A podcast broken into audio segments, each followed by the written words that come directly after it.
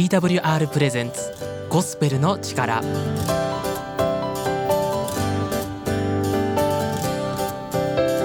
皆さんいかがお過ごしでしょうか？TWR がお送りするゴスペルの力の時間となりました。本日も私鈴木がゴスペルの力をお送りしていきます。TWR ゴスペルの力では皆さんからのご感想や一言を随時募集しています。Twitter ハッシュタグゴスペルの力でぜひお送りください。お待ちしてます。また私鈴木のアカウントも鈴木アットマークゴスペルの力で検索してぜひフォローをお願いします。ぜひぜひよろしくお願いします。ということで皆さん突然なんですけど鳥はお好きですか？あの本当に突然なんですけど僕はですね鳥が好きなんですよ。あんまりね共感してもらえないんですけど実はカラスがねとっても好きで可愛くて可愛くてね仕方ないんですよね見かけると。あのひょこひょこ歩いてる姿たまらなく可愛いんですけどなんかねいや可愛いよね好きだって共感してくれる人なかなかいなくてね悲しいんです。同じようにですねハトもね僕可愛いなって思うんですけどこっちも苦手な人が多いですよね。なんかむしろ恨んでる人も結構いるというか。でカラスもハトもまあ人慣れしてる方の鳥じゃないですか。でもですね皆さんスズメってご存知ですよね。スズメは警戒心が強くてちょっとでも近づくとすぐ逃げちゃいますよね。なかなか人慣れしない鳥だと思ってたんですよ。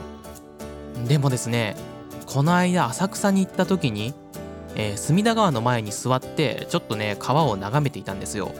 そしたらですねスズメがね普通に足元近くまでやってくるんですよね。もうびっくりしました。いやー東京のスズメは人慣れしてるんだなって。都会のスズメは違うなってなんかねちょっと思いました。皆さんの地元のスズメはどうですか？人慣れしてます？僕は石川出身なんですけど石川のスズメはダメですね。ちょっとでも近づいたらすぐ逃げちゃいました。その後名古屋にも住んだんですけど名古屋もダメでしたね。今は埼玉なんですけど、うん、埼玉もダメかな。やっぱちょっと東京のスズメは特別なんですかね。ぜひ鳥が好きなあそこのあなた身近な鳥たちのことをハッシュタグゴスペルの力でぜひ教えてください。またカラスやハトが好きっていう方はぜひ僕の仲間になってください。よろしくお願いします。それでは本日最初の曲をお送りします。ハレルヤチャーチでイエシュアの他にない。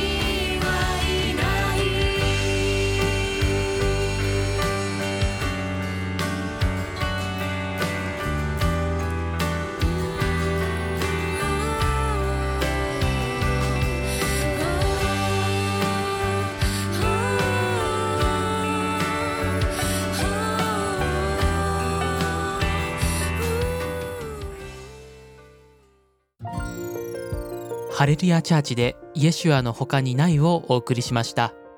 曲へのご感想はハッシュタグゴスペルの力でぜひお送りください。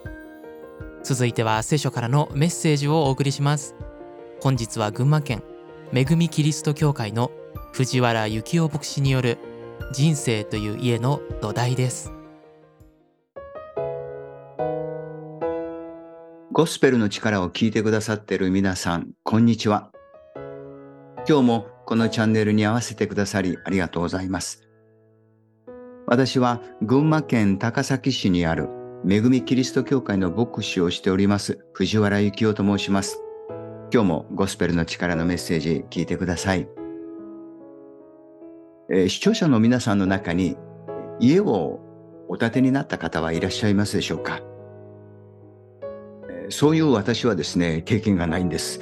ただ、私が生まれ育った実家の隣に、父が家を建てた時のことを思い起こしています。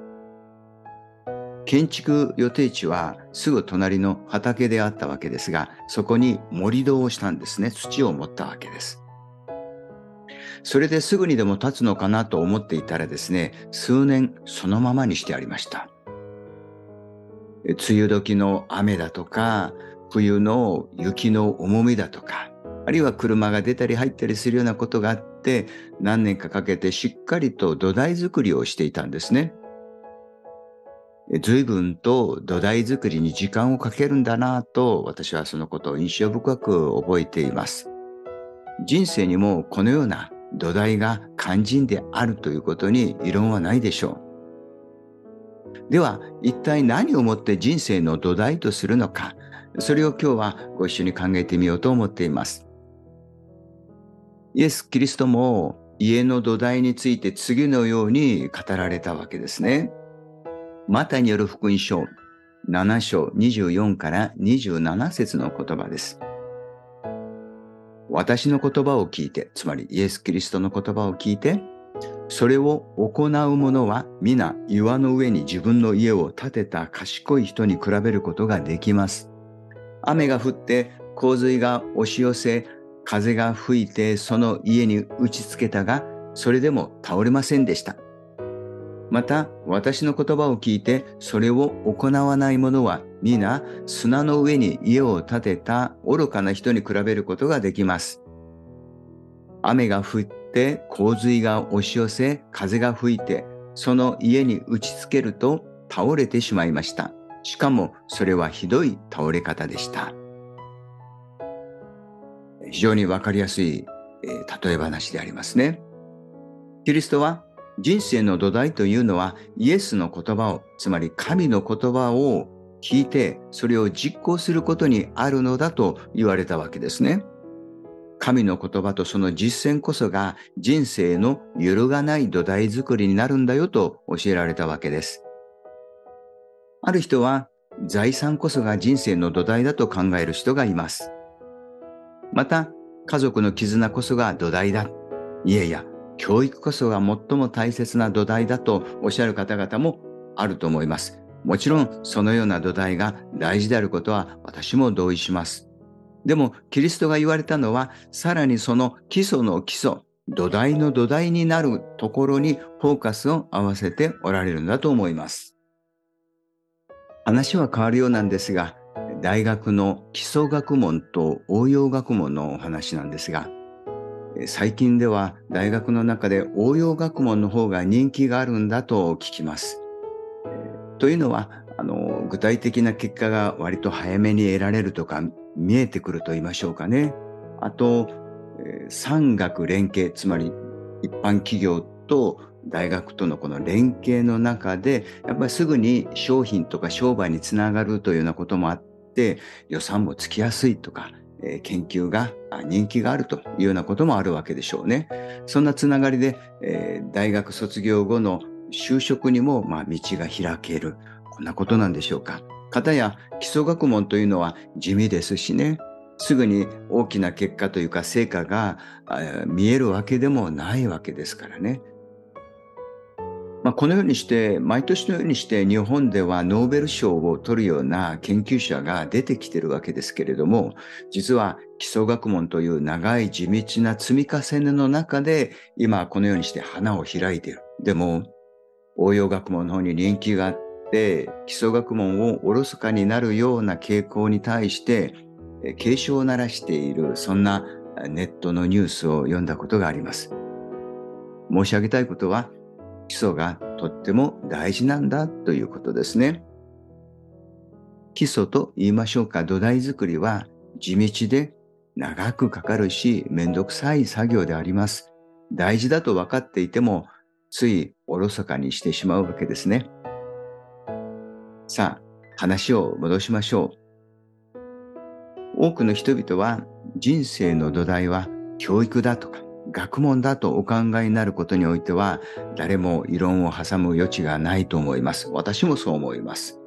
だから少しでも良い教育を少しでも上位の大学へとこう目指そうとするわけです。そこでその教育のさらに土台というか基礎になるものを聖書は語っているので紹介します。こう書かれているんですね。神を恐れることは知識の始めであると。神を恐れることは知識の始めだと聖書は教えるんですね。神を恐れるというのは、言葉を変えれば神を知るということになります。で、その知識の始めの始めは基礎とか土台を意味するわけですね。ですから、言い換えるならば、神を知ることこそ知識の基礎になっていく。教育の土台だという意味で言われるわけですね。じゃあ神を知るってどういうことなのでしょうか？あまり難しく考える必要はないと思っています。神様って目に見えませんからね、神を知るっていうことは神の言葉を知ることにつながっていきます。例えば人と人とでも顔を見たことがあってもその人を知っているとは言わないはずですよね。挨拶を交わすようになるとか、お話をする関係になって、ようやく、あ、その人のこと私知っていますって言えるわけですよね。そして会話が深まれば深まるほど、ますますその人のことを知るわけですよ。だから、神の言葉を知ることで、神を知るようになるというのはそういう意味ですね。さあ、ここで最初のお話に戻りますね。イエスがおっしゃったことは、私の言葉を聞いてそれを実行すること、つまり神の言葉を聞いてそれを実行することで神を知ることになるわけです。神を体験するようになるわけですよね。このように神を知る、そして神を体験するということが人生の土台なんだよとイエスはおっしゃりたかったわけですね。だから言葉を聞いて、それを実行しなさいと言われたわけです。まあ歴史の勉強して、いついつどんなことが起きた年代を覚えていることも大事な知識です。また、経済学を学んで、お金儲けの基本がどういうことなのかを知ることも重要な知識ですけれども、さらにその知識の土台になるものは、神を知っていることだ。神を体験したということが人生の揺るがぬ土台になっていくんだよ。だから神の言葉を聞いて行ってみなさいとキリストは言われたわけです。でも待ってください。神の言葉を聞いて行うなんて難しくないんですか？なんか難しそうに感じます。そう感じるのはですね、その聞いて行うという行いそのものが立派な行いだというイメージがあるからじゃないですか？とにかく聞いてやってみようっていうことです。何もそれがうまくいくかいかないかは別です。立派な行いをやろうとか、優等生のような行いの結果を出そうということから少し解放されて、まずは実行してみましょうというわけですね。例えば、イエス・キリストは私たちに愛しなさいとか、許しなさいという言葉をくださいました。神の言葉を私たちは聞いたわけです。それを聞くだけじゃなくて、さあ実行してみなさいというわけですね。例えば、学校で教わった勉強も実際にやってみて身につくわけですよね。足し算とか引き算とかまあ習いますよ。それを実際に千円札を手に持ってお店に行って商品を買ってさあ合計いくらになるかなとか1000円でお釣りはいくらかなとか実行して体験することで身につきますよね。その身についたことが生きていく土台になるようにですよ。イエス・キリストの言葉も私たちはそれを聞くだけじゃなくて実行してみてそれが人生の土台になっていきますね。だから先ほどの愛しなさいとか許しなさいというその神の言葉もそれを実行してみるわけです。で、どうなんですか？うまくやってますか？いや、実は失敗続きなんです。長続きせずにね、腹を立ててしまったり、喧嘩になってしまったりすることもありますよね。まあ、この時点で立派な愛し方なんてできていない。でも、一応、愛しなさいという言葉を聞いて実行したわけですね。まずはそこで OK です。そして、再びまた愛しなさいというこの神の言葉を聞いて実行していくわけですね。その繰り返しという感じがします。でもそんな中で、ああ、こんなに愛せない私だけれども、惨めでかっこ悪い私だけれども、忍耐深く愛してくださる神なんだなということを知るようになります。神を体験していくわけです。私を愛してくださる神を体験するわけですね。で、神様もね、そんな私の姿を見てね、愛に失敗してるお前、なかなかいいんじゃんとかですね、そんなお前、私は愛してるよというような、そんなキリストからの声を心に聞いているわけですよ。こうして、ますます神の愛を体験し、それが私の人生の土台になっています。だから、雨が降り洪水になってですね、私の人生を押し流そうとするような事件があっても、私は倒れないんです。神の言葉が土台になるってこういうことなんだなって私は体験しています。皆さんもいかがでしょうか？今日このお話を聞いて何か一つやってみよう。このゴスペルの力で聞いている神の言葉を自分も実行してみようとお思いになったでしょうか？そしてそれはきっと素晴らしい体験になり、そして皆さんの人生の揺るがぬ土台になっていくことを私は信じています。それでは最後に一言お祈りします。天の父なる神様、神様の言葉は私たちの人生の土台です。それを聞いて行うことでますます神を体験し、神の愛を私たちは体験し、揺るがぬ人生の土台になっていくことを感謝します。聞いてくださっている皆さんの上に、豊かなこんな人生の土台が築かれますように心から祈ります。イエス・キリストのお名前によってお祈りします。今日は以上です。今日も最後までお付き合いくださってありがとうございます。それでは次回のゴスペルの力でお会いしましょう。皆さんそれまでお元気で。藤原牧師、ありがとうございました。今日は土台の大切さについて、そして神様を知ることが人生の土台となるというお話でしたね。最初の方に基礎よりも応用の方が人気があるっておっしゃっていましたけどいや本当そうですよね。基礎ってね地味なんですよね。どんな分野でもそうだと思うんですけど皆さんも何かしらで体験ありませんか？経験してませんかね？僕はまあいつも音楽のね話ばっかりして申し訳ないんですけどまあちょっとね、ピアノを少し弾くんですけど、子供の時にね、やっていた基礎練習、すごいね、地味なんですよ。そもそも曲ですらないですから、弾くものが。なんて言うんでしょう。ドレミの羅列をひたすらね、弾かなきゃいけないんですよ。だからね、あの、すぐ飽きちゃうんですよね。それを10分、20分ってすると。なので、ちょっとよくサボってることもありました。それで、神を恐れることが知識の始めである。教育のさらに基礎。つまり人生の基礎なんですね。神を恐れるとは神を知ることで神の言葉を聞いて実行することで神を知ることになる。いやなんか神神っていっぱい神が出てきてちょっとややこしいですけどあの聞くだけじゃなくてその後に実行することであのワンセットなんですね。その2つで神を知ることになっていくみたいですが僕はねこの言葉を聞いてあの料理をねちょっと思い浮かべました。ちゃんと自炊して自分で料理するのをここ12年くらいなんですけどあのその前はね本当に超初心者だったんですが頑張って作り始めてレシピを読んだり調理法とか調べたりしただけじゃダメですよね。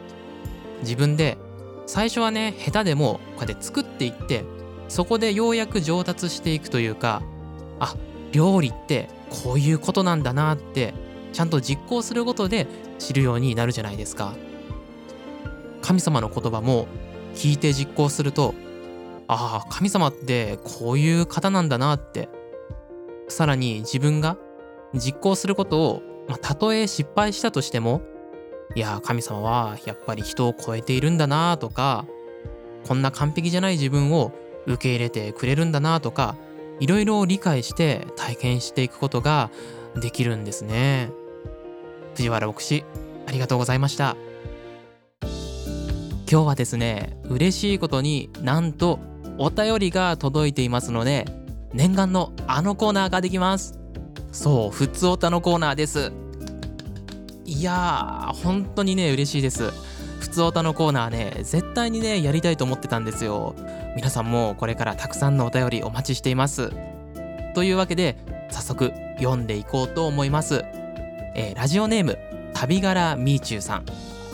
おはようございます旅柄ですしあの鈴木さんはひょっとしてちょっと前からも朝も夜もおしゃべりしてません？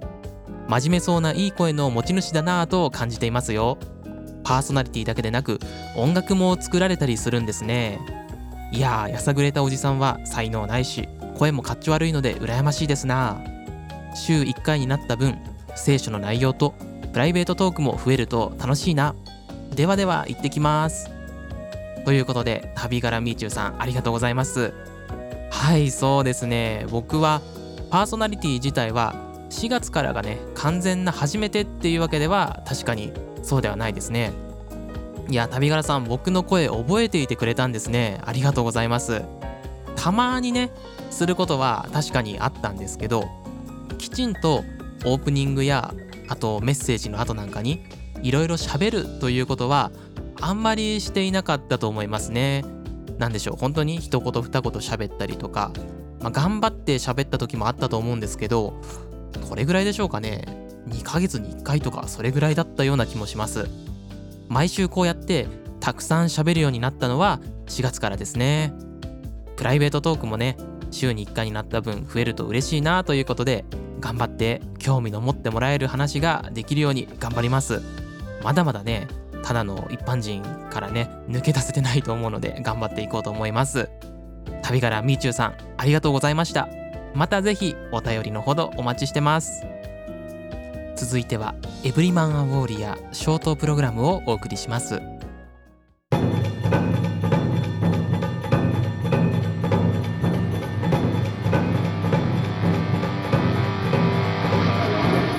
ロニーバーガーがお送りするエブリマンアウォーリア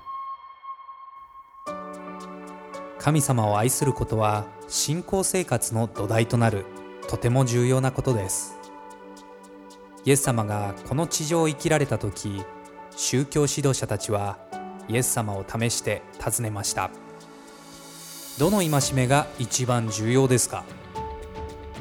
彼らはイエス様が10回の一つを挙げるだろうと予想していましたがイエス様は規定について何も話されませんでした。イエス様は最も重要な第一の戒めは主を愛することだと言われました。このイエス様の言葉の中に父なる神の心を垣間見ることができます。神様の永遠の目的は私たち一人一人との親しい関係です。世界のあらゆる宗教は規定を守ることを大事にします。しかし神様は私たちとの親しい関係を望んでおられます。聖書の言葉と祈りによって神様と時間を過ごすことでその関係が深まりこの世界を作られた神様と共に歩むことができるようになるのです。TWR がお送りする男性のためのプログラム「エブリマン・ア・ウォーリア」をもっと知りたいという方はホームページ emaw.jp emaw.jp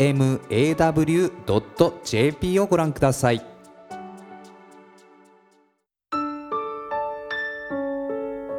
そろそろ本日のゴスペルの力もお別れのお時間となりました。今日も聞いてくださりありがとうございます。次回もぜひぜひぜひまたお聞きください。えー、そしてですね皆さんのご感想や一言あとはお便りがもらえると本当に嬉しいです。ハッシュタグゴスペルの力。ハッシュタグゴスペルの力でつぶやくか。もしくはお聞きの放送局までメールでお送りください。TWR の最新情報はホームページ twrjp.org twrjp.org をご覧ください。聖書が読んでみたいので送ってほしいという方がおられましたらホームページのフォームよりご連絡ください。また各種 SNS でも情報を発信しています。インスタグラム、ツイッター、フェイスブックで TWR ジャパン TWR ジャパンと検索してフォローの方よろしくお願いします。また番組をもう一度聞きたい聞き逃したという場合は Apple Music もしくは Spotify のポッドキャストでアーカイブを聞くことができます。そちらでゴスペルの力でぜひ検索してみてください。また TWR は希望の女性たちという番組もしています。こちらはですね女性目線でいろいろなお悩みを話したり聖書はそういう時どう言っているのかという深掘りをしたりしています。YouTube で TWR 希望の女性たちで検索してみてそちらもぜひ聞いてみてください。それではまた次回お会いしましょう。